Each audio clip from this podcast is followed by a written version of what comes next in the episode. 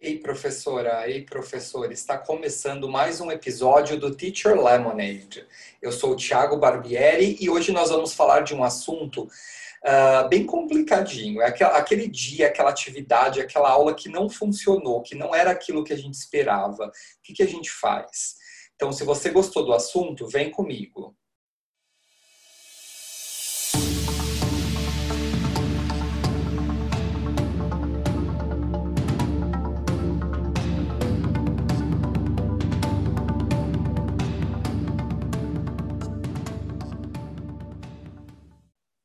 Ok, nem tudo vai dar sempre certo.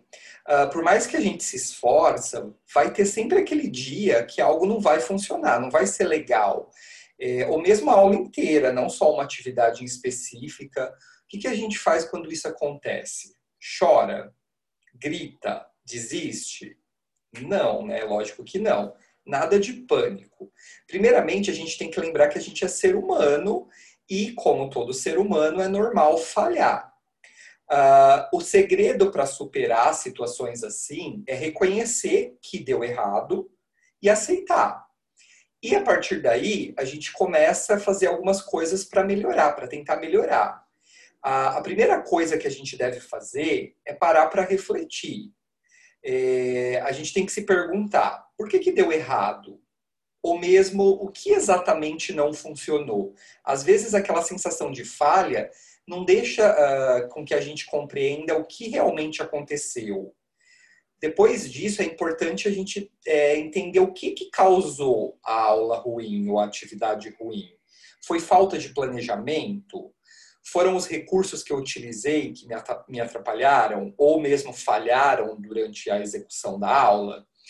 Será que eu devia ter estudado mais sobre o assunto da aula, o conteúdo da aula? Ou mesmo uma combinação de tudo isso aí que eu falei para vocês. Uh, tudo junto e misturado, né?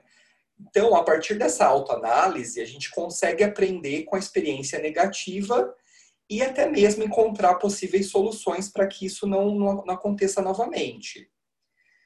Uma outra coisa que ajuda bastante é conversar com um professor, uma professora amigo, amiga, que já tem uma experiência, que conhece você também, para compartilhar o seu insucesso.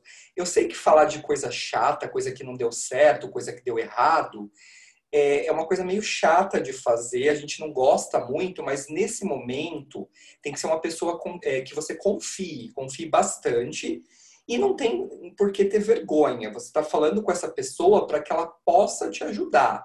Às vezes, uma pessoa que está vendo de fora, ela vai enxergar algo que você não enxergou. Às vezes a gente pensa, pensa, pensa, pensa em algum assunto, mas alguém que está de fora, hora que a pessoa analisa a situação, ela tem um ponto de vista diferente e, e é bem capaz da, de trazer uma coisa legal, trazer uma solução legal para a gente.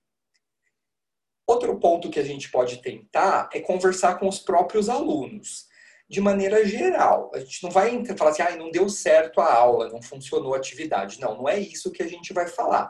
Mas a gente pode chegar para o aluno e pedir um feedback da aula ou daquela atividade específica que não deu muito certo. Você fala para o aluno, ah, eu queria a opinião de vocês sobre a aula tal, sobre a atividade tal. E aí você vai ouvir os seus alunos falarem, anota, agradece e pensa, reflete, porque às vezes pareceu que foi ruim para você, mas os alunos aprovaram a sua atividade, a sua aula. Então a gente nunca sabe.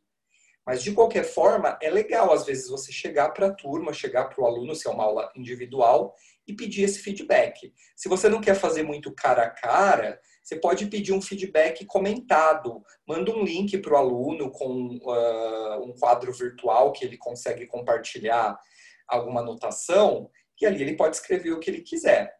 Uh, até minha sugestão é utilizar o Google Keep, lá que tem as notinhas, os post-its, você compartilha o, o link com o aluno, né? E ele compartilha ali a opinião dele. Ou mesmo o Padlet, a gente já falou bastante do Padlet aqui no podcast. Abre um Padlet pedindo feedback, é legal também. Eu já fiz isso e funciona bastante, é bem, bem legal. Bom, então aqui são algumas coisas que a gente tem que fazer, só para recapitular. Primeiro a gente tem que reconhecer e aceitar, é, refletir para ver o que, que levou a esse fracasso, a esse insucesso. Talvez conversar com um professor mais experiente, amigo nosso, amiga nossa, né? e uh, talvez até falar com os alunos, conversar com os alunos para ver ali e ter uma ideia geral do que, que aconteceu. Eu acho que eu já falei bastante, mas eu quero deixar registrado aqui que essas coisas sempre acontecerão, porque afinal de contas, nós somos seres humanos, como eu falei logo no começo. O importante nesses momentos é sempre admitir que deu errado, que a coisa não andou e o que, que a gente pode fazer para melhorar. Uh, profissional do futuro é aquele que está sempre disposto a melhorar, inclusive com os próprios erros.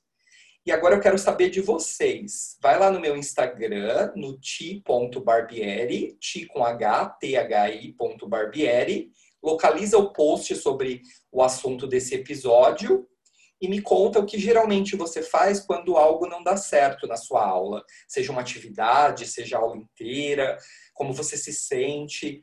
Se abre lá para mim, eu vou estar aguardando a sua mensagem. E se você curtiu esse episódio, aproveita para recomendar para alguém, para algum amigo, alguma amiga que possa curtir o meu podcast.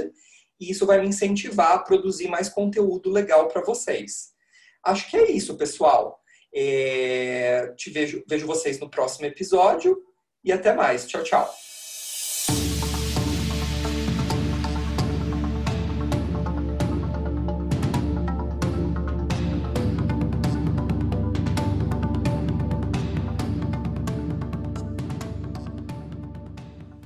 Thanks for listening to Teacher Lemonade, powered by Tiago Barbieri. Stay tuned for new episodes.